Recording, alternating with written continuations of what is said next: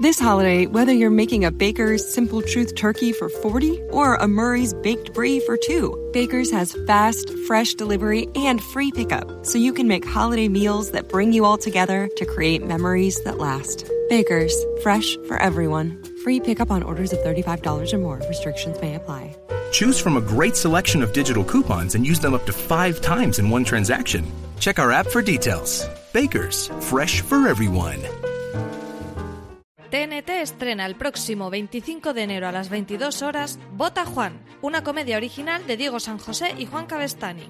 Bota Juan está protagonizada por Javier Cámara, que interpreta a un ambicioso ministro de Agricultura que decide presentarse a las primarias de su partido. Intrigas políticas, envidias y crisis rodean a Juan en esta difícil tarea, pero no estará solo, ya que contará con la inestimable ayuda de su jefa de prensa, interpretada por María Pujalte. ¿Conseguirá Juan llegar a la Moncloa? Los ciudadanos y ciudadanas de este país están pidiendo a gritos un nuevo tipo de político. Alguien que lleve la honestidad por bandera. Alguien que asuma un compromiso con la verdad. Alguien que luche por el futuro de nuestros hijos. Pero papá, si tu hija soy yo. Vota Juan en TNT. Esto se puede, se puede cortar, ¿no? Empieza la campaña por las primarias. No te pierdas el estreno de Bota Juan el 25 de enero a las 22 horas con doble episodio en TNT. Y cada viernes a la misma hora, dos nuevos episodios.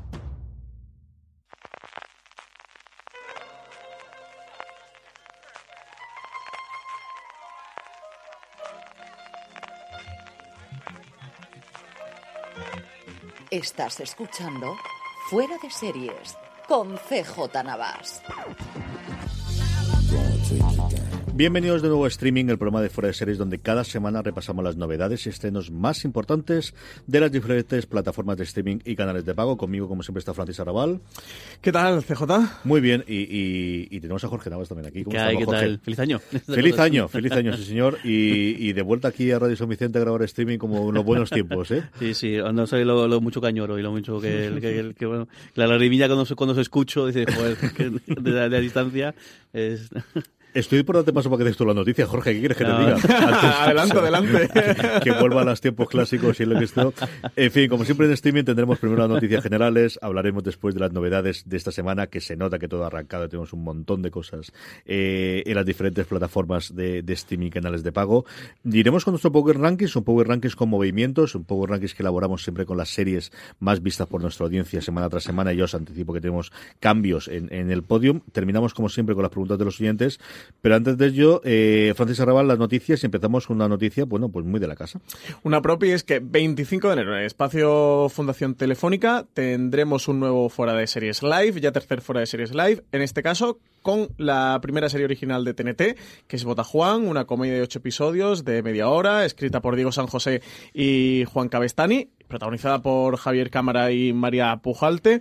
Uno de los proyectos desde que se anunciaron que más ganas teníamos en la redacción de Fuera de Series de ver. Y oye, pues mira, vueltas que da la vida, pues vamos a hacer un live con ellos. Va a estar el propio Diego San José y también Javier Cámara. No sé si en el momento en el que los oyentes de Fuera de Series no estén escuchando habrá entradas disponibles o no, porque el aforo es gratuito pero limitado. Que vayan a la web de Espacio Fundación Telefónica y miren a ver si todavía quedan entradas. Y si quedan entradas, oye, que estaremos por allí, que vengan y nos saluden. El 25, como decía Francis, el día del estreno además de la serie, el- se estrena ese mismo, ese mismo viernes, volveremos a tener el equipo de Fuera de Series Live, dirigido por Alberto Rey, con Marina Such, con Álvaro Nieva haciendo el programa, nos lo pasaremos muy muy bien, como hemos hecho ya en los dos anteriores, cuando tuvimos, bueno, pues tanto en noviembre, en septiembre originalmente el primer eh, programa que tuvimos con capítulo cero, como posteriormente en noviembre con Arte Madrid, y estaremos muy muy bien allí. Eh, más cosas, Francis, y es que tuvimos una exclusiva esta semana sobre, hablabas tú de lo mucho que nos atrae Bota Juan, otro de los proyectos españoles que más nos atrae, que se va a producir durante este 2019, La Valla, la serie de A3 Media,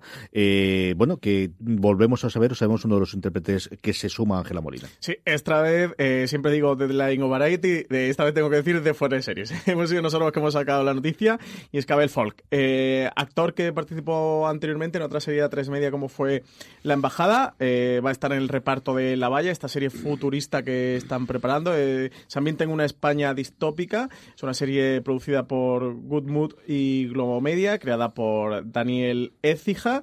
La historia nos traslada al año 2045, cuando la escasez de recursos naturales eh, ha llevado a que regímenes dictatoriales hayan asumido el poder en gran parte de las democracias occidentales, incluida España. La capital del Estado está dividiendo dos sectores por una valla que separa al gobierno y las clases privilegiadas del resto de la población. Y sus protagonistas son los miembros de una familia que lucha por recuperar a su hija que ha caído en manos del gobierno. Este nuevo personaje que conocemos, que va a interpretar Abel Folk, se llamará Luis. Es un poderoso ministro de este nuevo régimen autoritario que ha instaurado y es la mano derecha además del, del presidente. Dicen de él que es un hombre exigente, autoritario y muy estricto con sus propias convicciones, que lleva años al servicio del líder y que ha tenido que mancharse las manos muchas veces de sangre. Aunque ahora parece que empieza a replantearse cosas. Bueno, por fin, Jorge, que, que podamos tener un poquito de ciencia ficción con la tradición tan larga que tenemos, tanto de revistas como de, de libros, que evidentemente siempre ha sido un problema presupuestario en España, pero que tenemos a ver qué ocurre con esta serie. Sí, lo comentamos cuando grabamos, el, no sé cuándo se emitirá, el, el top 15 de series que, Esta semana me gustaría ver justo. El- esta serie, la premisa es bastante interesante, creo que el, también el elenco de, de actores y las, la- las nuevas configuraciones, pues nota que, que- que la, que la serie es una algo que va bastante en serio. Y, y sí, yo creo que en país sí que hay un déficit bastante grande en ciencia, en ciencia ficción. El año pasado con, con La Zona está ahí, ahí en el Ujú. sí que es ciencia ficción, Sí, que sí, no es una cosa tan lanzada al futuro como puede ser el caso de, de La Valla. Y muchas ganas de, de ver, a ver qué, qué hacemos a la ciencia ficción. Y encima, una, no, no el espacio, sino encima una distopía que, que siempre tiene, hace mucho, da mucho darle al coco y, y encima creo que el, el, el timing mm, tiene su, su cosa también. Sí, también. además el proyecto va, va cogiendo empuje. Ya sabemos que Ángela Molina será una de las protagonistas eh, de la serie. Además, recordad que, mm, que a, A3 Media anunció hace unos meses que sus series pasarían al formato de 50 minutos. Van a abandonar el tradicional hasta ahora de los 70 o 70 largos. Esta serie va a tener 50 minutos más 9 de publicidad, por lo cual harían una, una hora completa de emisión. El primer gran proyecto de Cija después de dejar Globo Media de forma amistosa, por eso decías con su propia productora eh, Francisa Raval, el, el- bueno, el que le ha sido absolutamente todo desde médico de familia para que los últimos 20 años en, en la televisión española. Hablaba Francis del paso a los 50 minutos, antes de ese paso a los 50 minutos todavía queda alguna en cartera, una de ellas Antena 3 ya la ha estrenado, 70 minutos duraba eh, Matadero y ha funcionado como el mejor estreno de la temporada, superando Vivir sin permiso. 3.336.000 espectadores y un 21,6% de share. Es el que ha conseguido Matadero con la emisión de su primer episodio que tuvo lugar la semana pasada. Supera así a Vivir sin Permiso, que era hasta el momento el mejor estreno de la temporada. Eh, Vivir sin Permiso había tenido 2.590.000 espectadores y un 19% de share. Así que nada, buen arranque el que, mm, el que ha tenido Matadero por compararlo con otras series, eh, otros estrenos recientes de A3 Media. Por ejemplo, Presunto Culpable tuvo 2.245.000 espectadores, eh, mientras que La Catedral del Mar se estrenó con 3.859.000 y Fariña tuvo 3.399.000. Así que bueno, está Matadero ahí en la liga de, de las grandes series, o grandes estrenos últimamente de A3 Media. Que esas otras cosas que nos recuerdan, Jorge, que la, serie, la, la gente sigue viendo muchísima serie en lineal, aunque se ha reducido evidentemente con, con el paso de los tiempos, pero que sigue viendo mucha gente que se junta a una determinada hora a ver las series Claro. en, en lineal. ¿eh? Y, y el- y el tirón que, se, que se- nos gusta mucho hablar del tema de- del, del, del plan de- del streaming, del plan de pago y, de, de- y demás, y que luego pues la, la realidad es esta, o sea, que la- las teles en, en- en abierto siguen teniendo un- pues una, un- una burjada de gente detrás que, que sigue, que, que tradicionalmente después de ver el telediario, después de ver lo que sea, se queda viendo la, la tele y estás hablando de cifras muy, muy, muy, muy, muy grandes, vamos. Vamos con uno de estos canales de streaming, empecemos con HBO España. Francis, lo primero que tenemos de estreno es este 16 de enero, nos llega Roswell, Nuevo México. una nueva versión de la serie de ciencia ficción de culto, pero con un nuevo escenario. Esta vez la protagonista es una joven procedente de una familia de inmigrantes que se ve obligada a volver a su ciudad natal, Roswell, para descubrir que el chico que le gustaba en el instituto ahora es policía y además esconde un, esconde un oscuro secreto sobre las habilidades sobrenaturales que posee. Al hilo de Roswell, New México, eh, recomendar que mañana martes es- tendrá la gente, los oyentes de Fuera de Series, eh, las gentes, se me ha salido los oyentes Fuera de Series, tendrá disponible eh, un gran angular que hemos grabado hablando sobre los revivals y los reboots, el auge que hay en la ficción actual y con el que entronca precisamente este Roswell, New México. Un día después nos llega Clase Letal, a esta le tenemos mucho más ganas y Francisco, ya como hemos comentado, que está disponible el primer episodio. Adaptación del cómic homónimo de Rick Remender. Este cómic se ambienta a finales de los años 80 y está protagonizado por un adolescente que accede a una escuela privada para criminales de élite, donde se forman chicos procedentes de poderosas familias mafiosas. Los hermanos Russo, a quienes eh, hemos mm, visto recientemente eh, la adaptación de Capitán América eh, Civil War, se hicieron famosos con Capitán América el Soldado de Invierno y últimamente con, con las dos partes de Vengadores Infinity War, son los creadores de esta adaptación televisiva, algunos de cuyos episodios además están dirigidos por el director español, por Paco Cabeza. Como esto es HBO y no es Semanas en Juego de Tronos, lo que sabemos en este caso no sobre la serie madre, del que poquito a poco vamos a tener una campaña de mm, trozos de tres segundos en tres segundos interesante desde aquí hasta abril. Lo que deben estar disfrutando los cabrones. con esto, ves, diciendo, Oye. ¿qué hacemos hoy? Le damos, venga, eh, hacemos un trailer de toda la temporada 2019 y hacemos dos segundos de imágenes y ay, nada. En paralelo, como hay que seguir alimentando el bicho, sabemos ya cosas sobre la precuela o sobre ese spin-off o sobre como queremos llamarlo, las siguientes series en el universo de Juego de Tronos. Sabíamos ya su intérprete y ahora sabemos también el resto del reparto, prácticamente desconocidos, y la directora. Teníamos a Naomi Watts como gran estrella de, de esa precuela de Juego de Tronos que veremos, esperemos que en un par de años.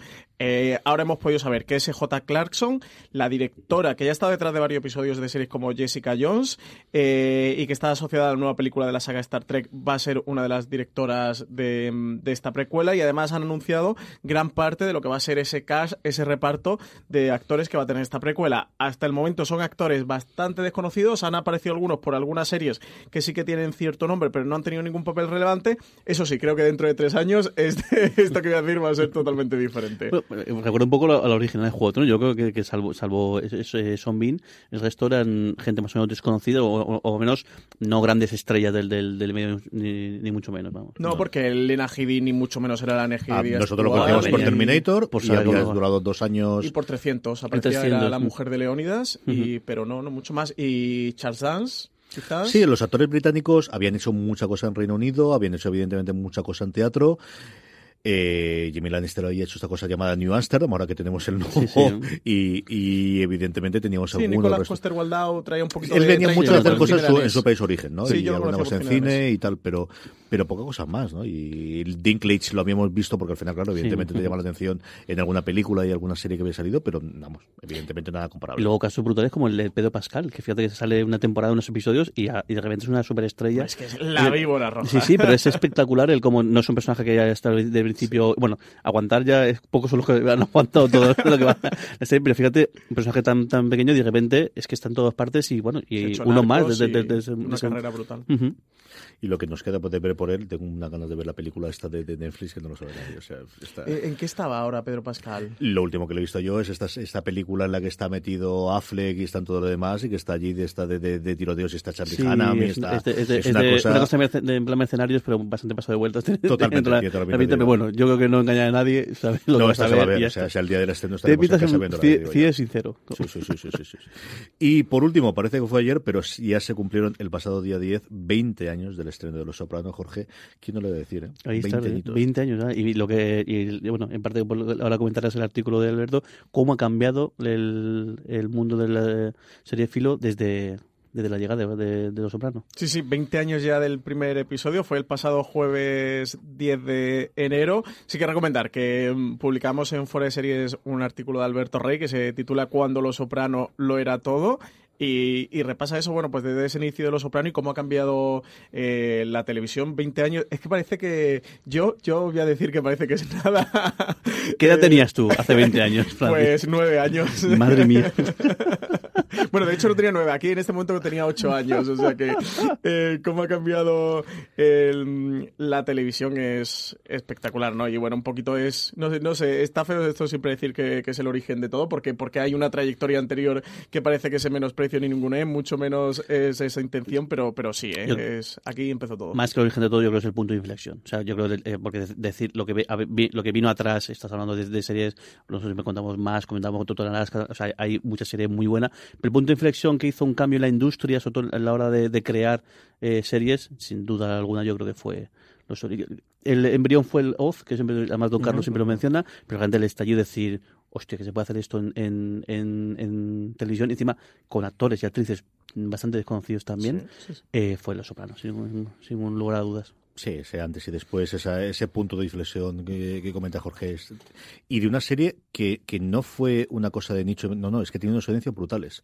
Es que ella y Sexo en Nueva York, es que el HBO no la colocaron a nivel de crítica, es decir, la de crítica era de Wire, la, la de que todo el Sí. mundo decía pero nadie veía era de Wire, no, no, Los Soprano se veía una barbaridad, igual que Sexo en Nueva York, que es la otra gran olvidada también desde el estallido de si es cierto que fue una comedieta se podía olvidar un poquito más, pero es la doble, eh, la entrada de- desde el final de los 90 en primeros de los 2000 allí, y yo como hace 20 años que tengo 20 años lo recuerdo, o sea, lo recuerdo perfectamente que estaba allí y como diría Serrat, y, y- y recuerdo el fenómeno que aquí nos llegaba, pues eso, post- a posteriori, porque siempre nos llegaban las temporadas una vez perfectamente dobladas, eso sí, no teníamos esos problemas de doblaje, porque daban seis o siete meses para poder doblarlo, y, y la oleada primera que nos trajo de, de engancharte, ese tipo de series que empezas a engancharte, que querías verla conforme iba a ritmo americano, fue en torno a la cuarta, quinta temporada de Los Sopranos, eso sí lo recuerdo clarísimamente, del primer momento de Internet, de leer sobre ella, de tener foros, de empezar a tener páginas y de tener críticas regulares sobre, sobre las mismas. Pues eso, 20 años de Los Sopranos, 20 años del, de, de este inicio y al que siempre deberemos para empezar la sintonía inicial de, de This holiday, whether you're making a Baker's Simple Truth turkey for 40 or a Murray's Baked Brie for 2, Baker's has fast, fresh delivery and free pickup, so you can make holiday meals that bring you all together to create memories that last. Baker's, fresh for everyone. Free pickup on orders of $35 or more. Restrictions may apply. Choose from a great selection of digital coupons and use them up to five times in one transaction. Check our app for details. Bakers, fresh for everyone. Si estás buscando un buen podcast de análisis y debate en tu idioma, te invito a que escuches Pulso y Péndulo. Yo soy Carlos Curbelo. Y yo soy Fabiola Galindo. Todos los jueves analizamos temas de actualidad en Estados Unidos y Latinoamérica. Fabi y yo no siempre estamos de acuerdo, pero sí tenemos un objetivo común. Queremos servir como antídoto contra las noticias falsas y la polarización. Pulso y Péndulo. Busca nuestros episodios en Apple Podcast, Spotify o en tu aplicación favorita. Fuera de series a la cual pues pues eso tantos tantos eh, programas nos ha acompañado Francis, Movistar Plus, el gran estreno del mes de enero es El Embarcadero, cuya primera temporada, por ahora, nos llega el 18 de enero.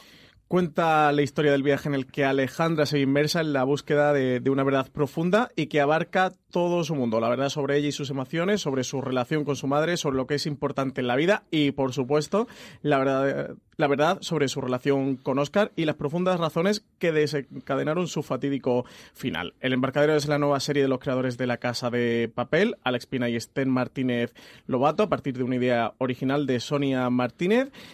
Tiene ocho episodios de 50 minutos que, como, como comentabas, CJ, llegan el 18 de enero a Movistar Plus. La serie es un thriller eh, romántico y está protagonizado por Verónica Sánchez e Irene Arcos, además de Álvaro Morte. Que tiene la difícil tarea de, pues eso, lo que decía Francis Jorge, eh, ser la siguiente serie de los responsables Claro. de la Casa de Papel. Esto es como cuando el- siempre, siempre se dice lo mismo de los grupos de música, el, el disco jodido es el segundo, porque para hacer el primero tienes toda la vida y el segundo disco es cuando cuando cuando realmente el primer disco lo, lo revientas, el segundo es que todo el mundo está encima y todo el mundo está esperando a ver qué, qué haces y sí, sí que tienen una- un papelón ahí potente para ver- para no sé, eh, mantener un poco el listón o, o mantener un poco en, dentro de esa, de esa nube que les ha generado la Casa de Papel. Eh, que además se combina el hecho de que A3 Media es la productora de la serie, aparte de que se estrena en Movistar Plus, de esta el entrada en serie. proyecto de A3 Media Studios. Y esta, bueno, pues eh, creación personal y, y desde luego abanderada de, de Sonia Martínez, como contabas tú, de la, de la idea original, igual que idea original de Sonia Martínez es montar a tres Media Studios, que eso creo que es una de las grandes ideas recientemente y de, de- de las puntas de lanza de la producción audiovisual en los próximos años. Sí, yo estaré mañana en Valencia, que hacen presentación de la serie con, con parte del equipo y con Alex Pin y tal. Hablaré un ratito con ellos. Así que nada, el- la semana que viene en streaming hablaremos un Pero vuelves rápido. ¿no? En el día. Eh, me voy a las 9 de la mañana y llego a las 9 de la noche. Estoy justo Ya estamos 12 fa- horas. ya estamos hablando, ya estamos hablando. Estoy justo 12 horas. Así que nada, la semana que viene hablaremos un poquito más del embarcadero. La otra cosa de la que queremos hablar, y quería hablar Francis Arrabal de ella, ah, comentamos la semana pasada que era uno de los grandes estrenos que estábamos esperando, una serie eh, inglesa que se había estrenado en Estados Unidos a finales de año, que había entrado en muchas de las listas de lo mejor de la temporada pasada, del año pasado, de los críticos americanos, La chica del tambor, que por fin nos llegó a Movistar Plus. ¿Tú has podido ver ya alguna cosita de ella? He visto el, el primer episodio, que es lo que han estrenado ya. Es, la- la- es una miniserie. Está dirigida por Park Chan-wook, que es original de eh, BBC, la han hecho en coproducción con, con, el canal de AMC, adaptación de una novela de John Le Carré. Como no podía ser de otra manera, es un thriller de, de espías y, y, hay envueltas varias, varias agencias. El Mossad, por supuesto, también está mm, por ahí detrás. Los protagonistas son Alexander Skarsgård, eh, Michael Shannon y Florence Pugh. Eh, y se ambienta en los años 70. Justo mm, tiene como, como telón de fondo la masacre de, de Múnich eh, y, esa, esa, parte del terrorismo eh, palestino. He visto el primer episodio, me ha gustado mucho. Lo que sí Está más cerca de la película del Topo de Thomas Alfredson, que es un que es una adaptación de John Le Carré, a la miniserie también del Infiltrado, la otra miniserie que vimos de adaptación de, John Le Carré. Es una miniserie con un ritmo muy pausado, muy tranquilo, es el, espionaje este de, de, entretelas, ¿no? El que está detrás, la cara B del, del espionaje de James Bond, que es de acción, que, que, es de tiros y que es violento. Aquí es cómo se cuece el espionaje, cómo, cómo se tejen los hilos y cómo se mueve todo. A mí me ha gustado mucho el primer episodio. Habrá que ver qué tal. La dirección de Parchamburg fantástica, el guion está a la altura, la producción buenísima. Atenas y, el Partenón salen preciosos durante el primer episodio. Y, a ver qué tal. Yo desde luego me la voy a quedar, pero ya sabes que soy cautivo de, de John Le Carré, así que, yo lo tengo yo recomiendo. ¿eh? Muchas, muchas ganas. ¿Esta lo ves tú, Jorge? Sí, yo tengo ganas de verla. Sí. Además, el caso es que hace unos días el, leí o, no sé si alguna mención en Twitter y demás, y digo, esta me la, me la, me la apunto. Y bueno, sabiendo que se ha estrenado ya, a ver si le pego un vistazo cuando pueda. Vamos con Netflix, Francis. Netflix tenemos hasta tres estrenos este eh, próximo 18 de enero. El primero de ellos es la quinta temporada de Grace y Frankie. Pues vuelve Grace and Frankie, esta serie protagonizada por Jane Fonda y Lily Tomlin, nueva temporada compuesta de 13 episodios en los que veremos una nueva etapa en la vida de estas mujeres. Dicen que drama, humor y muchas situaciones en las que se encontrarán dentro y fuera del agua. Otra que yo sé que a ti te apetece mucho, lo hemos comentado en algún programa, Carmen Sandiego, la primera temporada de este eh, reboot o revival de eh, animación que nos llega también, como os decía antes, el 18 de enero.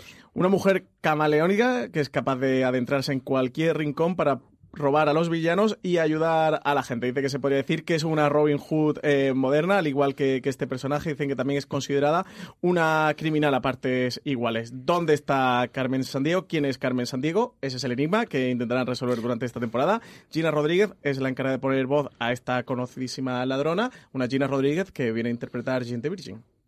No, que ahora, me, ahora con la que viene, la viene ahora me iba a poner de pie, pero seguro que le pego el micrófono, le pego algo y Héctor nos pega un grito, así que no voy a hacerlo, pero bueno, pensaba que ahora mismo yo me he puesto, me he puesto de pie.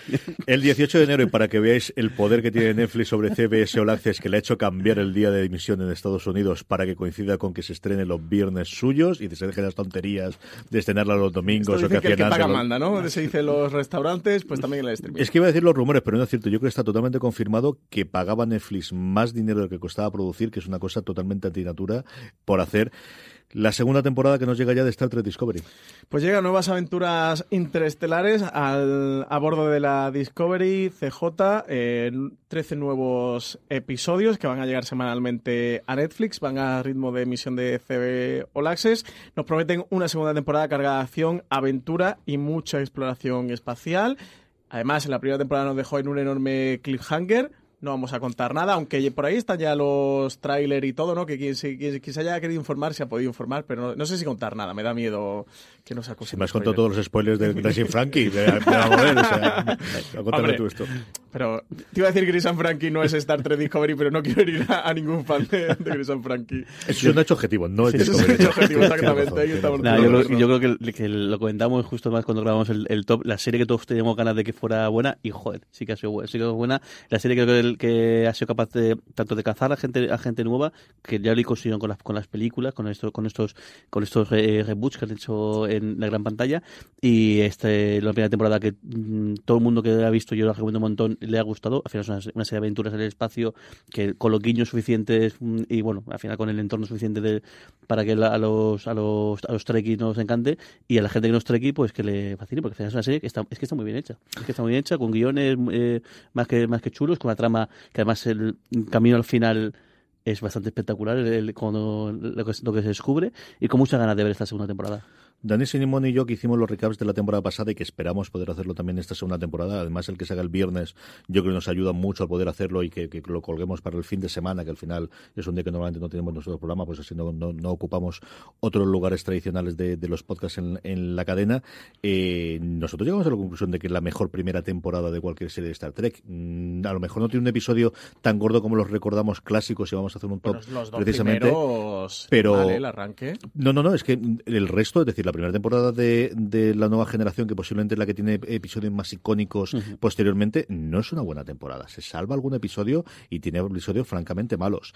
Eh, Voyager tiene un piloto muy bueno y luego se desinfla un montón de la primera temporada y de hecho no arranca hasta la tercera o cuarta cuando llegan con los Borg y, y llega eh, Seven of Nine. Eh, Enterprise tiene algún episodio bueno, pero sin pasarse. Esta tiene un increchendo y yo creo que flojea al final de la, de la temporada, pero tiene un increchendo desde el episodio cuarto al octavo, noveno, que mí me gustó muchísimo. También yo creo que la primera serie, eh, bueno, estoy pensando, yo, yo, eh, igual con Enterprise sí que fue así, pero yo creo que no. Es la primera serie que realmente está planificada toda la temporada de Sí, principio, que es la que, la que el modelo nuevo actual de Sí, televisión y no, sí. no es como otro que venga, vamos tirando y vamos haciendo guiones y vamos rodando y vamos haciendo. Indudablemente tal, sí, sí. tiene a favor el que al final no tienes, pues eso, lo- lo- los, los esclavizantes, ya no, 22 episodios, las nuevas. O sea, la, la reciente, la moderna, por Ujú. moderna los últimos 20 años, me refiero. La clásica, la clásica te ibas a temporada de treinta y tantos episodios, que claro, eso es inhumano que te salgan todo bien. Pero es que incluso, yo creo, de verdad, eh, eh, eh, teniendo esa posibilidad, yo creo que es la mejor primera temporada de cualquier serie. Yo, creo bien, yo creo que también eh, coincido contigo. Además de los estrenos de Netflix, tenemos muchas noticias. La primera es, yo creo, para extrañar absolutamente nada, el reciente premiado con el Globo de Oro, Richard Madden, que dice que está dispuesto a segunda temporada de Bodyguard, o tercera, o cuarta, o quinta, Bueno, sí, por el o vigésimo octavo, Francis.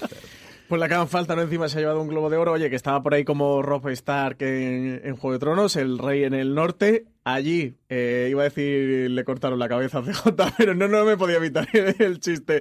Así que, que espera que aquí tener mejor suerte en Bodyguard. Dice que confesó, como estuvo nominado en los Globos de Oro, que de hecho se llevó la estatuilla eh, y lo entrevistaron, dijo que, mm, que tenían que, que verlo con Jet Mercurio, que es el creador de la serie, que iban a ver si se le ocurría algo para el guion eh, de la nueva temporada y sobre todo que- qué quería hacer. Decía que, que estaban hablando sobre ello, que, que verán lo que pasa a lo largo de este 2019, que para él era un, eh, un personaje que, que necesitaba un descanso, pero que pasando unos meses muy duros durante después de la serie y tal, que, que a ver qué pasaba, que él estaba dispuesto evidentemente a volver a, a interpretarlo. Así que si con Big Little Lies ya aprendimos que esto de, de miniserie es hasta que se demuestre lo contrario, pues con Bodyguard cada vez suena más fuerte, eh, que, vaya a tener segunda temporada. Siguiendo con uno de los eh, Globos de Oro, yo creo que también, para sorpresa absoluta de nadie, el método Kominsky está cerca de renovar por una segunda temporada. No sé si será un tema de pasta, no sé si será un tema de agendas de los, de los actores, pero vamos, yo no me imagino que no haya segunda temporada de esto. ¿eh? Se está hablando de una segunda temporada, además, la primera recordemos que ha tenido ocho episodios, un ocho episodios que salen a muy poco y lo que se está hablando es que esta segunda temporada pueda tener 13, ampliar la serie. Recordad que está protagonizada por Michael Douglas y Alan Arkin, que nada, que se la hace muy poquito, hace tan solo un par de meses, una serie que a nivel de crítica funciona muy bien y cada vez ha ido aumentando más, de hecho llegó y a ganar el Globo de Oro en, en la categoría de mejor eh, serie de comedia o musical, que parece que también ha tenido el favor del público y eso está negociando para una renovación por una segunda temporada, que yo creo que no hay ninguna posibilidad, igual que el caso de Bodyguard, que, que no vayamos a verla. Y Michael Douglas su, su globo, de hecho, fue una de las únicas dos series que se llevó dos globos de oro en los pasados junto con American Crime Story, eh, el asesinato de Gianni Versace, que se llevó dos estatuillas, que fue el tope, porque al final estuvo todo muy repartido, como comentamos en su momento.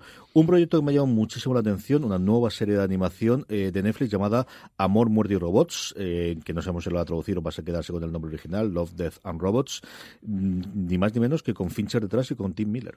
Sí, Tim Miller, que es el director de Deadpool, que es el proyecto que, lo ha hecho internacionalmente famoso. David Fincher lo ha hecho famoso todo, ha hecho desde Alien, bueno, eh, hizo Alien 3 y, de aquí para, para adelante ha hecho absolutamente todo en la historia del, del cine. Están preparando este proyecto. Miller ah, comentaba de Hollywood Reporter que era el proyecto de sus sueños que iba a combinar su amor por la animación y las historias asombrosas. Eh, decía que iba a, mezclar películas de miedo, cómics, libros, revistas de ciencia ficción que, que le han inspirado durante décadas, que está muy emocionado de que el panorama creativo actual estuviera preparado para, para llevar estos temas a cabo en el mundo de la animación. Y bueno, pues eso, pues vemos que, las series de televisión ya cogen también proyectos de, eh, de este tipo. Así que nada, nuevo proyecto para Fincher, que ya está trabajando en televisión con series como House of Cards o Mindhunter, eh, las dos dentro de la plataforma de Netflix, y ahora tiene este, este nuevo proyecto. Sobre el universo de las cifras de Netflix, que como sabemos que no conocemos los oficiales más las que quieren contar, por ejemplo, sin contado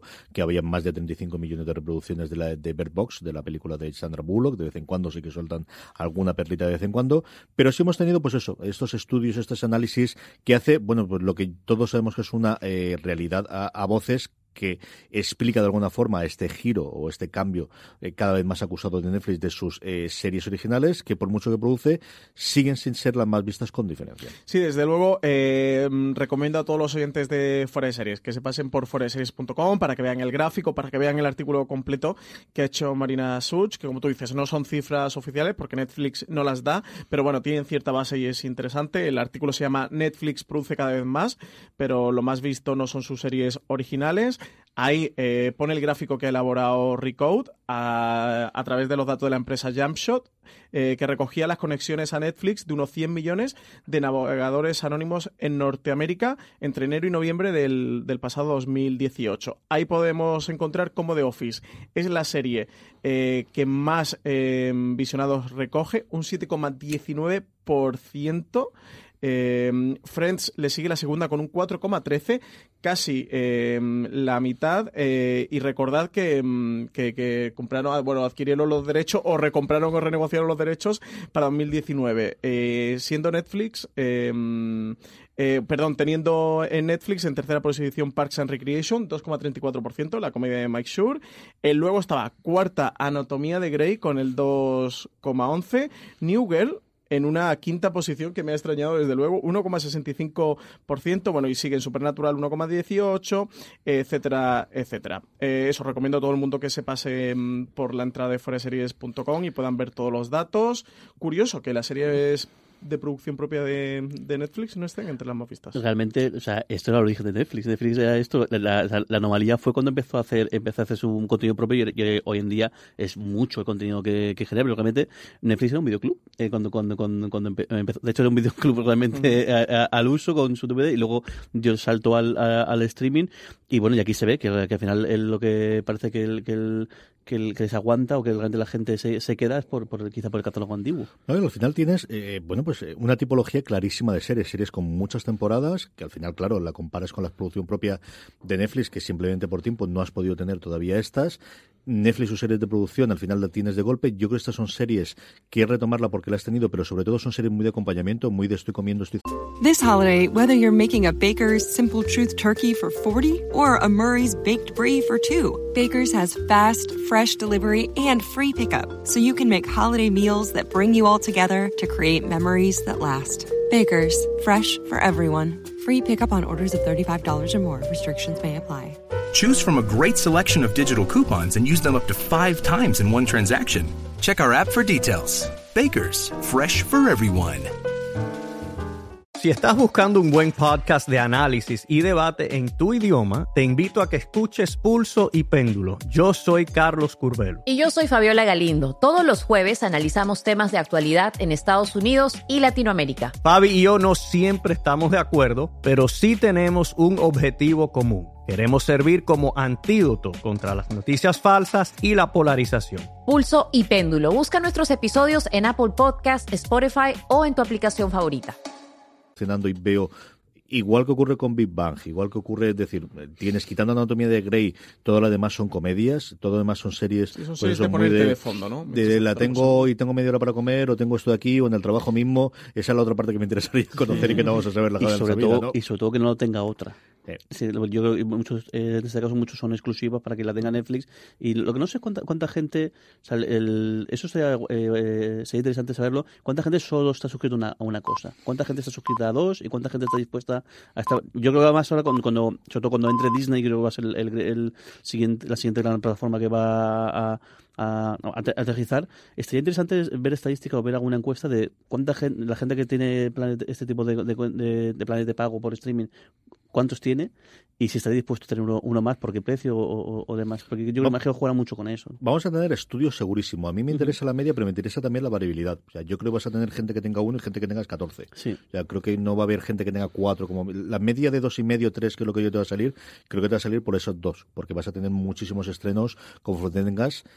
Y luego la otra gran pelea que es junto con la creación de universos que yo estoy dando la, la barrila últimamente, que es la plataforma. O sea, yo lo que creo es que quien tenga dinero aquí la diferencia va a ser quien realmente apueste esto por serio. Y aquí veo un Apple, veo Disney con esta entrada inicial desde el principio que nos dice que son cinco canales, porque donde hay cinco canales, quien te dice que no puede haber 50 más de que de Mm. repente metas otra cosa por ahí en medio. Lo tiene Amazon, lo tiene Apple y lo tiene esto, dejando Netflix como un rara avis de no somos una plataforma, pero tenemos tantísimo contenido que es como si nuestros canales son nuestros propios, ¿no? Yo creo que esa es parte de lo que vamos a empezar a dilucidar este 2019, cuando al menos esos dos grandes jugadores, Apple y Disney, entre y Amazon abra las compuertas en el resto del mundo de la posibilidad de tener canales. Yo creo que no acabaremos 2019 sin que en Amazon España puedas suscribirte a canales propios dentro de dentro de la propia plataforma, sea una HBO España o sea algo similar, como ya puedes en Estados Unidos. Aquí, como curiosidad dentro de, de este gráfico, la primera serie original de Netflix es la séptima eh, de 70 Shows y, y la siguiente, la segunda que tiene es la décima, con Arrested Development. O sea que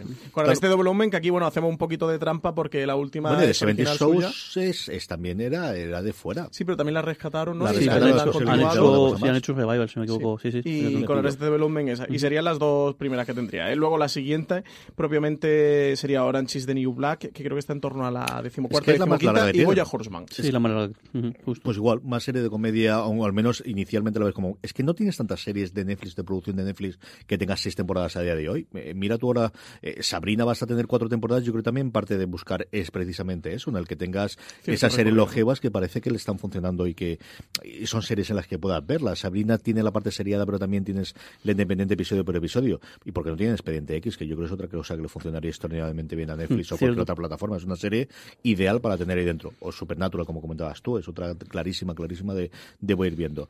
Por último, eh, comentábamos antes el estreno de Discovery, pero es que Star Trek, eh, Kurtzman, bueno, pues aquí clarísimamente tenemos un universo y prácticamente no hay semana en la que no se confirma una nueva serie. Sí, además Alex Kurtzman ya lo ha dejado claro aquí que para no engañar a nadie, eh, ha declarado que, que el- su objetivo eh, era no solamente ampliar el universo de, de Star Trek, eh, tal y como lo conocíamos, y con la Star Trek original, sino también contar historias cortas centradas en un periodo de tiempo muy pequeño que se conecten con el resto de proyectos que están haciendo, no solo con el de Discovery, sino en el mundo de Star Trek en general. Decía que querían también contar historias íntimas y emotivas, centrándose en los personajes, y con esa finalidad y en este, en este proyecto de expandir el universo, han confirmado que va a haber una segunda serie animada, dos series ya animadas de Star Trek. Jorge ya se está sonriendo aquí de, de las buenas noticias de Star Trek. Y eh, van a hacer más, más cortos. Ya tuvimos la colección de Short Treks, que son ¿cuántos? Cuatro. Pues han confirmado que, que habrá un- una nueva tanda de episodios de Short que habrá Treks. otros dos más entre temporada y temporada el parón de, de Discovery que serán animados también, yo creo, para empezar a, a mostrar a la gente lo que se puede hacer en animación. Unos short trek que seguimos sin saber si alguien va a traer España o no y que no temas esta trek, Jorge. Yo nada, cogetar sobre esta noticia. Yo, los trekkies contentos, eh, generan empleo, la gente que, que, que trabaje, tanto actores como actrices como, como la gente detrás del- viviendo esto, sí que encantados. Sí, por recopilar proyectos es- tenemos el de Patrick Stewart, el de Picard y también un spin-off protagonizado por Michelle Yeoh. Así Perfecto. que... Y se puede hacer también videojuegos y muñecos y lo que es encantado de la vida. lo que sí que he visto que parece que, que- que la, la posible película, cuarta película de este reboot, sí que parece que peligraba y parece que eh, la cosa está bastante parada, si me equivoco. Es cierto que las películas películas van por separado, o sea, Sí, porque al final cuando hubo la separación de Viacom, que ahora parece que podríamos verlos unirse después de, de los cambios que ha habido en CBS en la cúpula, que era lo, lo que frenaba eh, fundamentalmente las cosas, Les Moonves era uno de, las- de los pilares que no quería esa reconcentración de la familia Redstone en su momento de Viacom. Eh, eso se separó y CBS se quedó con las posibilidades de series y la otra se quedó con las, eh, no recuerdo ahora, es Paramount, ¿no? Es eh, no Universal, sí, sí, sí. ¿cuál- cuál- Francis se los ahora mejor. Universal o Paramount es la que tiene los derechos para las películas, yo creo que es Universal. Creo que es ahora Universal. recordar yo de, me- memoria. Entonces, ese universo va totalmente por separado, pero lo que está clarísimo es que aquí CBS ve que ese es el pilar para montar su, su proyecto, que además ha conseguido un buen partner con Netflix de que le compra todo y tiene salida internacional y ya veremos qué ocurre Le en el futuro. Le compra, le, le paga, le, le No daba distribuye, encantado de la vida. vamos. Y, y a funcionar, con, digo, con la habilidad de los short treks, saber quién nos lo trae aquí, que tengo mucha, mucha curiosidad. Eh, tenemos para mucho.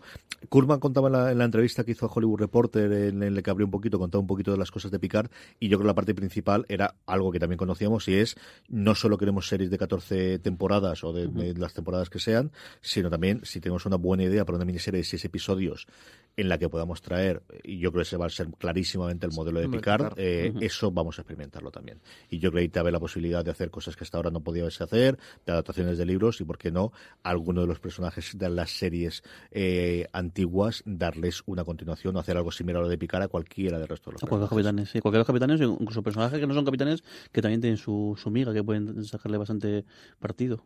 Sí, continuación de cualquiera, cualquiera de ellos, incluso de la serie clásica, que yo creo que sería falta convencerle. Yo creo que, que el cómo funciona la serie de Picard puede traer, yo al que veo más clarísimamente desde luego es Takeshi, que puede hacer alguna cosa Sí. como, como comandante o como capitán posteriormente de la nave, y yo creo que parte del convencerle es el cómo pueda funcionar la, la serie de Picard. Mira, CJ, perdona que te interrumpa, pero es que acabamos de tener un breaking news eh, de Hollywood Reporter. Confirma que van a hacer Marvel una serie sobre Visión y la Bruja Escarlata. Y además está... ¿Con ellos dos o qué? Sí, eh, guionizada por eh, Jeff Schaffer, uno de los guionistas de Capitán Capitana Marvel. Los dos rumores que saltaron originalmente, Loki ya lo habían confirmado en la nota de prensa en la que anunciaban el, el proyecto, habían salido dado tanto el de Loki como el de la bruja escarlata y la visión, bueno, pues, pues una gran Y noticia. dicen ¿no? que se espera que tanto Paul Bettany como Elizabeth Olsen sean los que protagonicen eh, la serie repitiendo los papeles que se originaron en la pantalla grande. Y todo, esto, nada. todo esto irá a Disney Plus, ¿no? Imagi- Imagino. Lo que falta por ver es quién dar aquí, sí, si Tom Hiddleston está en Loki, no van a cambiar los personajes. Yo le estoy ya mandándole aquí a, a- Que la compramos nosotros, a- a Disney. No, yo le estoy mandando mi tarjeta de crédito para que me vayan suscribiendo. para que me vayan suscribiendo. Vaya, a Kevin Feige le, le he puesto un WhatsApp a ver si, si van dando de alta. Estábamos hablando de Star Trek y de alguna forma, bueno, pues no sé si el hijo bastardo o, o el homenaje o, o la sección que es The Orville, que llega a su segunda temporada y entramos ya en cadenas de cable. Francis se estrena el 18 de enero en Fox. Pues ya hablábamos antes de Star Trek eh, Discovery. Este The Orville es un homenaje pleno a Star Trek, una serie cómica de ciencia ficción creada y protagonizada por Seth MacFarlane, al que muchos conocerán por Padre de Familia. Es una peculiar parodia de Star Trek, aunque es mucho más seria que, las parodias habituales. En ella MacFarlane interpreta al capitán Ed Mercer, quien lidera la nueva eh, nave exploradora que da título a la serie. Eh, también tenemos a Adrian Palicki, Scott Grimes o, Penny Johnson que completan este reparto de Orville, eh, que, ya vamos a ver, segunda temporada en, Fox. Yo me quedé a mitad de la primera temporada. Mira que tengo ganas de retomarla, pero lo nuevo, el Pic TV que nos está matando tanta- series que ver, porque a mí The Orville me hacía mucha gracia y me lo pasaba muy bien, oye. Es una serie mucho más eh, continuación de la nueva generación, del espíritu de la nueva generación, que, que una cosa como Héroes fuera de órbita. O sea, de verdad que no es, no es parodia, es mucho más un homenaje y una continuación con los chistes de Seth MacFarlane, que ahí hay disparidad. A mí no es que me hagan especial gracia, pero tiene sus momentos y tiene sus, sus ocasiones. Eh, algún episodio muy bueno, yo recuerdo el tercero, creo que la primera temporada que estaba muy bien. Paliki a mí me da mucha pena porque yo creo que está muy infrautilizado su, su personaje a lo largo de toda la primera temporada, espero que lo compense para la segunda. Pero bueno, un elenco y, y algo que, que, que funciona mucho más de lo que esperábamos. Había hecho buenos números en Estados Unidos y había funcionado bien. Verla. Yo no, no llego, no llego a verla y, y la verdad es que sí que cuando vi el, que la, la parodia pensé, digo, oye, oh, bueno, a ver, que, a ver La- por los trailers eran Pero demasiado luego- buscando Pero luego todo, todo lo que he leído es que decir, no, no, no o sea, más que una parodia, es un homenaje, es una serie y que, bueno, que, y que tiene, y que está bien, está muy bien hecha y que se nota que sí realmente que, que, que McFarlane creo lo está es- haciendo es como, como, claro, en la versión, pues el, el remake que podría hacer más Sí, sí, sí. ni, ni- ni más ni menos. Sé que es una persona que ama profundamente Star Trek, que ha cogido el espíritu ya que no tendría los derechos para hacer el Star Trek o para ser eh, Alex Kurtzman, porque ya el puesto estaba ocupado. Se ve que no pilló el hueco entre salida y salida de Brian Fuller y, y- y se la le ha pagado Fox. Y para mí, de verdad, que me parece una serie muy, muy, muy digna y que, mm, que vuela libre, aprovechando la esencia de Star Trek o alimentándose de esa esencia hace y construye su propia historia. A mí me gusta. Yo creo que fans de space operas, universos, Sí, ciencia ficción, Star Trek, les- les- es una serie que les va a gustar. Una serie de la que no hablamos mucho, pero no por ello dejamos de verla, Anatomía de Grey, que sigue batiendo récord al récord, y es que este año va a superar los récords tanto de CSI como urgencias en número de episodios, Francis. Pues en una época en la que cada vez eh, la norma tiende a que las temporadas de la serie sean más cortas y series limitadas, Anatomía de Grey, que lleva 15 temporadas en emisión, eh, sigue mm, siendo la serie más vista de ABC temporada tras temporada. En este caso, segundo año consecutivo que hace récord de audiencias en, ABC, convirtiéndose en la serie más vista. Por lo tanto, ABC ha decidido darle eh, tres episodios, un encargo adicional de tres episodios extra. En total, esta temporada va a tener 25 episodios, 25 CJ, nada más y, nada menos. Y además va a batir el récord, o ya está batiendo el récord, de urgencias de convertirse en el drama médico más longevo de la historia de la televisión de Estados Unidos. Y también el de, el de CSI Las Vegas con, con la serie con más episodios emitidos. Así que nada, doble récord por ahí. Por último, antes de que vayamos con las recomendaciones, la semana pasada os hablamos de ella, hemos grabado también un Razones para ver, pero sí queremos nada, comentar tres cositas sobre el- las primeras impresiones del primer episodio de Magnum, la reinvención eh, de Calle 13.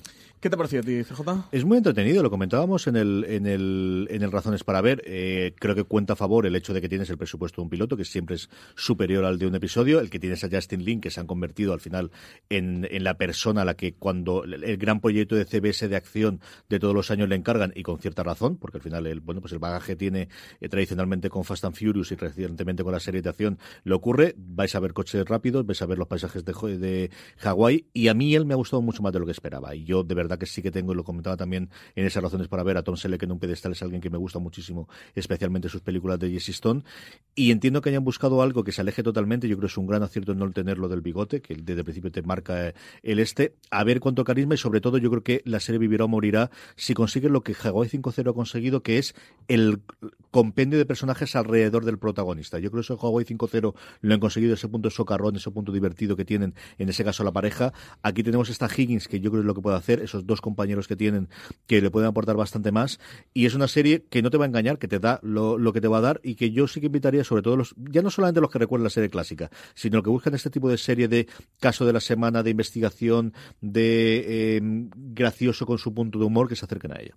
Sí, no, pues yo coincido plenamente contigo. Creo que es una serie para los que disfruten los procedimentales, una serie que, intenta tener un equilibrio entre, entre ser visualmente atractiva. En el primer episodio eh, se nota que, han invertido mucho dinero, tiene un set piece eh, mm, muy espectacular, pero muy, muy, muy espectacular. Eh, creo que la serie vivirá o morirá dependiendo de Jay Hernández lo que pueda desarrollar y de la dinámica, sobre todo de grupo, que se cree entre los personajes. El primer episodio son unos personajes bien desarrollados, bien eh, planteados y sobre todo eso, que tiene una dinámica bastante simpática, pero a la vez humana y mm, con mezcla de, de- de sentimientos en el que te intentan contar algo más o, crearte una relación humana mm, de esos personajes y de esos compañeros de, de la guerra de Afganistán y con, con todo el pasado que, que traen y, y que van a desarrollar ahí en la isla de Hawái. Nada, tenemos Ferrari rojo, tenemos camisa hawaiana, gafas hawaianas, tenemos planazos de, de Tú y yo no, los tiene Marina, los tiene. Marina. Eso es cierto, ¿eh? Eh, que Calle 13 a nosotros no nos ha mandado gafas, eh, gorra de los Tigers y, y camisa hawaiana y florecitas de estas hawaianas. Marina es la que lo tiene, que además le queda muy bien, ¿eh? De todo lo anterior, vamos con la recomendación. Y bueno, ya que tenemos invitado, primero el invitado, Jorge, ¿qué recomendabas de todo lo anterior? De, de todo, bueno, justo estaba pensando en una cosa que no le hemos recomendado eh, de, de todo anterior. Hombre, de todo anterior, sin lugar a duda, que voy a ver seguro si yo sí el, el estreno es, es Star Trek Discovery, sí, sin lugar, sin lugar a duda. Pero, sí, mira, aprovecho y recomiendo algo que vi anoche, que bueno, que está estrenando también esta semana, y que es la, eh, la película que, que, que ha hecho, eh, que ha hecho BBC sobre el Brexit, se llama Brexit and Civil War, que la vi anoche, iba a ver Counterpart, eh, porque todavía tengo pendiente... Counterpart anoche. tenía, ve- tenía, tenía pendiente ver la segunda temporada, todavía no he empezado a verla, y lo que eso es que lo vi y, y dije, venga, aunque leí una crítica bastante mala que le hacía de, de Guardian, pero la vi y me gustó, me gustó bastante y a veces a mí por la parte de, de política que también me interesa, cómo cuentan cómo, cómo son las campañas eh, políticas modernas y luego al final un evento eh, muy reci- eh, a mí me llama mucho la atención, un evento muy reciente que de hecho todavía ni siquiera ha, te- ha ter- ha terminado, la Ahí semana que viene cuando es la votación y la BBC ha hecho ya su, su serie contando un poquito los intríngulis de que, que tuvo centrado en la campaña del referéndum como, Si como esta tal. gente no se le pasa el arroz, ¿eh? Yo tengo muchas ganas de verla. Francis, ¿qué recomendamos? Eh, todo. Eh, este- esta semana hay muchos estrenos. Eh, voy a recomendar, como tú vas a recomendar Star Trek Discovery. No, no, no, yo no me voy a recomendar nada. Tú recomienda lo que quieras Yo- no, no te líes. Eh, Clase Letal, voy a recomendarla, que he visto el, el primer episodio y como me ha gustado mucho ver, recomiendo Clase Letal. Sabes que siempre me gustan las adaptaciones de cómic, esta además un- no es un cómic superheroico, es una adaptación diferente y al embarcadero tengo muchas, muchas ganas. Entonces, ¿cuál es tu recomendación? Porque has dicho tres distintas. Eh, Clase. This holiday, whether you're making a Baker's Simple Truth turkey for 40 or a Murray's baked brie for 2, Baker's has fast, fresh delivery and free pickup, so you can make holiday meals that bring you all together to create memories that last. Baker's, fresh for everyone. Free pickup on orders of $35 or more. Restrictions may apply. Choose from a great selection of digital coupons and use them up to five times in one transaction. Check our app for details. Bakers, fresh for everyone. Dale el embarcadero y. Star Trek sí, está ahí, y Carmen tiene- San Diego. tiene ahí una, una caidita, don Es que Carlos. Se nota, ¿eh? Se nota ya la entrada en Ay, enero. Dios mío. Y hombre, Pues, la de serie. no me has dejado, así que recomendaré la que pensaba que ibas a recomendar, que es Spider-Man. Tenéis que ir al cine a verla. Cierto. O sea, sencillamente. O sea, Qué tenéis que ir a peliculón, verla. ¿eh? Qué maravilla, Fuimos los tres a verla. Para que yo recomiende una película, imaginar lo que me ha parecido. Sencillamente espectacular. De todo lo demás, pues evidentemente Discovery la primera que veré, pero mentiría si nos dijese que el embarcadero tengo muchísimas, muchísimas, Muchísimas, ganas de ver qué es lo que nos, qué es lo que nos va a traer. Eh, hasta aquí ha llegado eh, las recomendaciones. Vamos ya con el Power Rankings. Vamos a llegar con lo más visto por nuestra audiencia, por nuestros oyentes y nuestros lectores durante toda la semana. La forma, como siempre os digo, más sencilla de que os acordéis de rellenar la encuesta a través de la cual hacemos este Power Rankings y de esa forma que vuestra favorita esté en los puestos muy, muy altos, es que os unáis a nuestro grupo de Telegram, telegram.me barra fuera de series, donde más de 850 personas ahora ya hablan diariamente sobre series de televisión. Ahí todos los días, de hecho, eh, Marina lo cuelga directamente, os notificamos que se ha colgado y nada, en cuestión de 15, 20 segunditos podéis poner las tres series que más os han gustado esa semana. De esa forma es como hacemos nuestra encuesta y al mismo tiempo para hacernos las preguntas para los oyentes, que es con lo que nos nutrimos para eh, hacer la última parte del programa. Empezamos con el, con el Power Rankings, cae dos puestos, se mantiene. Antes hablábamos del Globo de Oro que se llevó Richard Madden. Bodyguard es la serie que ocupa el puesto número 10, como sabéis está disponible en Netflix. Y novena posición para Arde Madrid, la serie Movistar Plus, creada por Paco León y Ana Costa, que vuelve a entrar en nuestro Power Ranking. En octava posición, eh, The Girls de, de, de Netflix. Que sube dos puestos y, y yo creo que esta va poquito a poco. ¿eh? Yo creo que el boca a oreja aquí está haciendo mucho. Yo he ¿eh, empezado a ver algo, pero como solo he visto los primeros episodios, me, me lo he guardado para la semana que viene, comentar un No poquito de. No lo Esta yo conozco. creo que a ti te gustaría. Mm. Al menos el primero sí. Yo creo todo el trasfondo político de, de Lira y luego la- ellas en el colegio, yo creo que te gustaría. Es una comedia muy británica, muy el estilo de humor que te gusta a ti, humor británico. Yo creo que esta te gustaría. En el séptimo, hemos hablado también antes, hablando con los Globos de Oro, baja un puesto, como suele ser habitual con la serie de Netflix, que al final se vende de golpe. El método Kominsky, disponible en Netflix, se queda en el puesto número 7. Y sexta posición para The Last Kingdom, que estuvo varias posiciones en lo más alto de nuestro Power Ranking, pero que está cayendo poquito a poco. Mantiene el quinto puesto Fuga de, de Dan Demora, que tengo muchas ganas de, de, de ver. Las otras que tengo yo anotadas para, para ver un vistazo. Esta es una serie en la que puede acertar mucho el Globo de Oro que se ha llevado eh, su protagonista, Patricia Arquette, y yo creo que esto es bueno algo que le puede hacer el, el- el que eh, corra una serie que ya ha terminado su emisión, si no recuerdo mal, ahora en Movistar Plus y que se puede ver ya íntegra allí.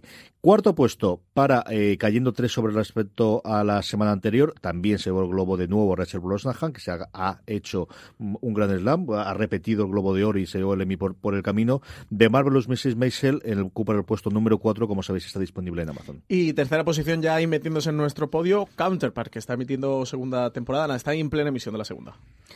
You, esta eh, serie nueva de Netflix que yo, ha, ha aparecido de repente de, de la nada, si no me equivoco, y todo el mundo habla de, y todo el mundo habla de ella. Lifetime, Con, está creada por Greg Berlanti, Sara... No recuerdo el Gabels, G- Gabels, Gabels o algo así. Eh, esta tienes que verla también, Sí, Jorge. la- el- eso- Realmente a mí me hace raro, porque igual de repente todo el mundo habla de, habla, habla, habla de ella, así Sí. que a ver si le pego un vistazo y al menos al primer episodio. Esta ha tenido el, el efecto de estrenarse en Netflix una vez que ya estaba estrenada, emitida totalmente en Estados Unidos, así que no ha llegado la primera temporada completa. Tan claro lo veían por la parte de Netflix que han comprado la serie para que la segunda temporada directamente sea ella en vez de en Lifetime, que es un programa, es una cadena extraña para emitir esta serie. Lifetime al final suele ser historias más románticas y más de Pero amores, aunque luego hacen sus cositas, ¿eh? porque hacen dos o tres... Yo le pega. No sé, a mí sí me pega. No, luego dicen alguna cosa más. Pero, ¿Has visto completa Yayu? o No, no he visto nada de You. Pues entonces le pega. Nada. Tienes que ver You, pero tienes que ver Yayu. Cuando tú veas- de grabar stream, venga, hombre. Cuando tú veas Maricondo, yo veré You. O sea, es la Eso- nueva eso- reivindicación eso no que pasa. tengas. Cuando vengas a ordenar con Maricondo, yo veré You. Yo sé Ya ordenar como, con la técnica maricondo, pero no me esperes viéndola. Porque ya lo primero fue traumático para mí, CJ. Y vuelve. Dime. No, que no sé yo un tuit que decía, tengo la tele apagada y aún así sale maricón. lo vi, lo vi, lo vi, hice mucho gracia el tuit. De de repente igual, otra cosa que desde hace una semana todo el mundo habla de, CJ de está maricón. obsesionado con maricón. Lo sé, lo sé, lo sé, lo sé, pero, pero CJ y mucha gente de mi alrededor, además gente con perfiles y patrones muy, muy distintos, está todo el mundo encantado tenemos, con eh, lo de maricondo. Ahora mismo en la redacción hay, hay un cisma creado de Solamente comparable al de Operación Triunfo. maricondo livers y, Y haters, ¿no? maricondo haters. Luego está ahí, tenemos la redacción dividida. No, Yo creo que en la última Pero- división, gran división. Pero la resistencia está encadenada aquí por CJ, ¿eh? que lo sepas. Aguantando el bastión, ¿no? Del, del, del, del pro maricondo. Total y absolutamente, ya veréis. Eh, nos queda el último puesto y lo comentamos la semana pasada cómo se le resistía al volver al, al número uno. Vikingos, el, una de las grandes series que aquí sabéis que se puede ver a, a través de TNT, vuelve a encabezar eh, nuestro Power Rankings hacia de arriba. Sabemos que tenemos una sexta temporada que vamos a intentar. Eh, crear un universo a través de ella y bueno, pues a ver qué nos depara estos últimos episodios de la quinta temporada. Por cierto, recuerdo que estamos haciendo un análisis episodio por episodio, un recap que hace Richie Fintano y que lo colgamos todas las semanas en fuera series.com. Toda la semana lo podéis encontrar. Además, hemos colgado dos entrevistas recientemente. Hace un par de semanas con Michael Hers, el creador, famosísimo creador de la serie Los Tudor de la BBC, que, que es el responsable también de Vikingos. Y eh, esta eh, bueno, la semana pasada, creo que fue el jueves pasado, eh, colgamos una con, con el actor que está haciendo el personaje de Ibar Sin Huesos, que es el gran protagonista, eh, villano malvado de, de esta nueva Vikingos. Una Vikingos reconvertida después de todo lo que ha ocurrido. Y me queda en todo lo que ha ocurrido. Tenido que echar el freno de mano. Iba- Uy, se iba a escapar, ¿eh? Todo lo que ha ocurrido. me guardo esto para partir de ahora. Yo creo que, hombre, la verdad es que es una serie a la que se sigue sumando gente. El hecho de que esté disponible las temporadas anteriores en multitud de plataformas, yo creo que le ayuda también. Y es una serie también muy, muy de boca a oreja, ¿no? De que la gente cuando encuentra un hueco puede sumarse y puede, y puede verla. Nos quedan ocho o nueve minutitos para las preguntas de los oyentes. Francis Arrabal. Raúl Rossell nos pregunta que si ya hemos visto la temporada de Fuego en Danemora, precisamente que la comentaba antes eh, Jorge. Dice que una pena que haya llegado tan a final de año y que esté pasando algo desapercibida, porque tiene calidad de sobra para estar en el top 10 de 2018. En algún que otro top 10 americano se encontró, es cierto que la crítica le gustó sin pasarse, yo creo también porque estaba muy pegado a la historia. Yo creo que como comentamos antes, el, el- el Globo de Oro Arquette Mm, puede hacer seguro. que mucha gente se acerque a ella, Francis. Yo me faltan dos episodios para acabarla y la verdad es que la estoy disfrutando sin pasarse. Me cuesta mucho, fíjate que yo no soy así, pero me gusta mucho romper la barrera de esos personajes tan tóxicos, tan eh, llevados al límite de que, bueno, que imagino que serían así, pero eh, que, que- que no es un defecto de la serie, pero que me cuesta mucho pasar eh, esos personajes tan complicados. Patricia Arquette se sale, ¿eh? o sea, yo estaba con ella a tope por el Globo de Oro porque ella está fascinante. Va a preguntar, Francis. Paul McCartney, CJ, pero además Paul McCartney se ve que, que alguien quiere que cuente el chiste de- del pasado streaming. Dice que dónde se puede ver ahora en streaming Fear the Walking Dead. ¿Qué sabemos sobre esto? Pues las tres primeras temporadas están disponibles en Amazon Prime Video y HBO. Hasta la cuarta temporada está disponible en HBO y recordad que la serie se emite regularmente en AMC. O sea, la, la temporada en emisión lineal se puede ver en, en AMC. Y bueno, imagino que en catch-up de los servidores como de los servicios donde esté, tipo Movistar, Vodafone TV, Orange y demás. Lea la siguiente pregunta, Jorge, que he hecho de yo. menos. Venga. Doctor, el doctor Zoiber dice, ¿no os pasa que al ver tantas series a la vez, además de libros o cómics, cuesta recordar todas las tramas? Por ejemplo, ¿de quién están hablando? ¿Estos dos personajes ya se conocían? Me pasa con frecuencia en series con un guion más rebuscado como Counterpart o A mí es justo lo que me pasó anoche con Counterpart, porque en el episodio que viste iba un poco atrasado. ¿eh? Me puse con el tercer episodio, que, que estas navidades han sido un poco locas. Y lo que he hecho ha sido ver menos series en vez de ver más. Y, y recuperan un personaje de la primera temporada y, y de repente estaba como reubicando piezas de, a ver, este dónde se había quedado, en qué punto. Eh, Counterpart juega mucho con eso, una de las gracias. Yo con Westworld me pierdo menos, pero porque veo hasta dos y tres veces el episodio cada semana, el mismo, ¿eh? O sea, el de siempre lo veo hasta dos y tres. Pero, pero Counterpart que, que nos suelo... Sí que el primer episodio lo vi dos veces porque me gustó mucho, pero luego el resto lo he visto una y con Counterpart es complicado, ¿eh? Porque además aquí como tienen las, las identidades dobles, eh, hay que tener mucho, mucho cuidado. Yo con la serie me pasa menos, me pasa mucho con los libros. Tengo dos o tres en andanza que me toca volver a empezarlo desde el principio porque me pierdo, porque no me acuerdo. En cuanto lo dejo demasiado tiempo, sí que me ocurre con las series. Alguna vez me puede ocurrir, sí me puede ocurrir entre temporada y temporada que se me olvida algún personaje, alguna línea argumental, pero en general me suelo acordar. Eh, no os digo que me acuerde al 100% de absolutamente todo. Me sorprendo mucho cuando la vuelvo a ver de, cosas que se me había olvidado, cosas que cambio de episodio y pensaba que eso ocurría mucho después. Antes siempre pienso que se ocurría mucho después y luego ocurría mucho antes, pero no se me suele olvidar tanto. Eso sí que lo reconozco que no sé, tanto, tanto, tanto. ¿Y a ti, Jorge? Pues el, el yo estoy más contigo, pero, pero, sí que es verdad que alguna, alguna que otra vez me, me ocurre con alguna serie, o series que a lo mejor he, he abandonado y luego las la, la retomo, aunque soy mucho más, más que de, la serie, soy de entrar a Wikipedia, de algún lado, empezar a, ir a mirar reparto, elenco, tal, o episodio tal, entonces llega, con eso más o menos me pongo, pongo un poco al día. Sí, es que las dos que ha puesto de ejemplo aquí Doctor Zoiber uh -huh. eh, son de las duras, ¿eh? esta de Hard. También, también es verdad que, creo que también el, rollo ese del, del, del emitir la, la, la, temporada de golpe, eso se ha hecho mucho daño, porque acostumbras al, a al atracón de, de la serie y luego de repente eh, otras series, como puede ser justo el caso de Westworld o de Counterpart, que es semana a semana, y al final con toda la cantidad de cosas que vemos y leemos y, y demás, que, bueno, que sí, sí que es normal que al final mezcles tramas o mezcles personajes. Más cositas, Francis. Eh, Jeep Rossetti dice que recientemente están empezando a hacer premieres públicas de series de televisión en salas de cine, que si creemos que se consolidará y podremos ver grandes estrenos en la gran pantalla. Yo creo que los tendremos. Aquí el gran asunto es eh, todos estos son eventos de promoción y normalmente son con el primer episodio. En circunstancias especiales puede ser con el último episodio, cosas similares o cierres de temporada. Lo que nos falta aquí es ver si en un momento dado se pueden hacer maratones o lo que ocurre aquí es un tema de derechos que es mucho más sencillo el que cualquiera de nosotros, decir, tú puedes alquilar una película y emitirla en una sala si la tienes. Con la parte de la serie la cosa es un poquito más complicada. Claro, como Inhumanos que hicieron esta premiere en cines IMAX, ¿eh? CJ, ojo, cuidado, la primera serie rodada en IMAX, la Pero primera serie en ser Estados cancelada. Unidos, una cosa más limitada. Y, y sí, cada vez hacen más. Con Arde Madrid hicieron una premiere en Madrid, de, creo que fue en Callao, ¿no? Con True Detective lo han hecho también, han hecho un sorteo, han hecho una premiere pública HBO España también. Es decir, yo creo que este tipo de eventos, evidentemente para la prensa siempre ha ocurrido, pero que tengamos para fans, yo creo que sí que es algo que, un Juego de que es posible. puede que haya algo. No me extrañaría nada, ya lo tuvimos también. Nosotros vimos, la primera vez que vimos Juego de Tronos fue la gran pantalla. No. Y si Netflix fuera inteligente en España, eh, debería hacer algo en Star Trek Discovery. Oye, esto en pantalla no, grande para los trekkies. Es que además también, yo lo, y fíjate, lo que decís siempre es promoción y además siempre en Madrid. O sea, el pensar que al final cuando sí, dices sí, cine, sí. El, el, publicar una, una, una, serie de estas en todos los cines en español ante un día, dos días, no sé yo si tanta gente está interesada, sobre todo al final porque y, entonces hace la premier y cuándo va la entrada o la entrada es entre los suscriptores o cómo, cómo haces la movida de la entrada es una cosa complicada. Lo que creo que sí que ha llegado para quedarse es el estrenar series o temporadas completas en los festivales. Sí. yo creo que desde luego Sitges eso no tiene vuelta atrás. Cada vez vamos a tener más cosas y al final hay suficiente producción de género para que se estrene ahí. Hemos bueno, antes hemos repasado unas cuantas de ellas. Todo lo que viene de ciencia ficción especialmente del, del género antológico hay una verdadera barbaridad.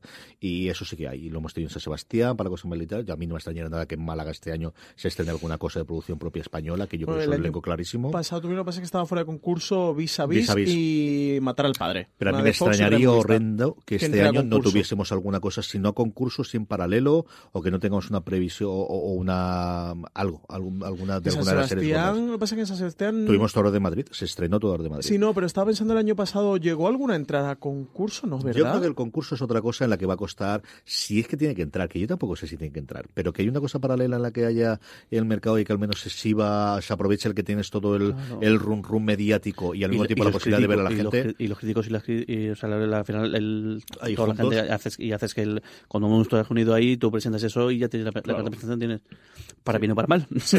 para bien o para mal, claro. Sí, esto va en doble día. Buenamente de Francia, que nos queda nada, tres minutitos, eh, un doble golpe a Amazon Prime con los subtítulos y pues los por un doblajes. Lado, Charles Pedroso, eh, eh, está el tema siempre a vueltas, con, con, el tema de los doblajes y los subtítulos en Amazon Prime Video. Charles Pedroso nos pregunta que por qué Amazon Prime Video tiene tantos problemas, ya no solo con el doblaje a castellano, sino con los subtítulos en castellano. Dice que muchas de sus producciones son imposibles de ver si las tienes que oír en versión original. Dice que, por ejemplo, uh -huh. una serie coreana tienes que ponerle subtítulos en inglés. Dice que son imposibles imposibles de ver. Y al hilo, eh, Miguel Ángel dice que si se sabe algo de los doblajes de Homecoming y la maravillosa señora Maisel. Homecoming y señora Maisel tendrían que venir ahora, en 2019, no recuerdo si era ahora enero o febrero, pero eso sí que no lo habían, bueno, lo habían dicho ellos públicamente y salía en, en las notas. Yo creo que aquí lo que siempre hemos comentado, ha estado ralentí, han tenido un exitazo con Miss Maisel que no esperaban, Homecoming les ha pillado ahí. Yo creo que se ponen las pilas este año a nivel internacional. Yo creo que el salto internacional han abierto las puertas, pero no han llegado todavía. Muy curioso también la polémica con los subtítulos de Roma. No sé si la, estáis, la habéis Sí, pero seguido. eso, a mí, yo creo que todo lo que han contado es gente que jamás ha utilizado Netflix, porque Sí, eso sí. ha tenido siempre Netflix. Es decir, Netflix tiene dos doblajes en la gran mayoría de las cosas, uno en español de España si queréis hacerlo y otro en español latino, pero es que también no tiene los subtítulos. Entonces, ahí se ha magnificado totalmente de Cuarón, que yo creo que tampoco ha utilizado Netflix en su puñetera vida, Mm. y el resto de gente de cine que se ha metido que jamás ha visto una sola cosa en Netflix. ¿Qué ha pasado que no me he enterado? Que se, hay dos tipos de subtítulos, uno de español, eh, que es directamente lo que cuentan en el, en el este, y otro que es español de España, en el que cambian alguna de las palabras De expresiones, de, de las expresiones. Pero que es algo así. Es decir, yo creo recordar que en alguno de inglés tiene inglés americano e inglés eh, británico. Es decir, que no es algo tan, tan escandaloso. Pero bueno, que al final donde tienes una polémica puede funcionar y a raíz de los globos de oro pues funciona mejor. Que- Nos quedan dos segundos. Estaba comprobando, justo ahora me he metido en Amazon Prime Video para ver lo de, de Marvelous Miss Maisel y Homecoming. Homecoming sigue sin doblaje al castellano, pero de Marvelous Miss Maisel sí que está ya disponible en castellano, ¿eh? así que... Pues perfecto. Eh, nada, hasta aquí llega streaming. Vamos a pasar a despedirnos. Jorge, mil millones de gracias por haber vuelto Gracias a la a edición de vosotros grabar. por mirarme. Don Francisco Arrabal, hasta la semana que viene hablaremos mucho más, mucho más estreno, mucho más Con cosas. mejor. A todos vosotros, querida audiencia, gracias por estar ahí. Mucho más contenido, como siempre, en fuera de series.com. Recordad, tened muchísimo cuidado ahí fuera.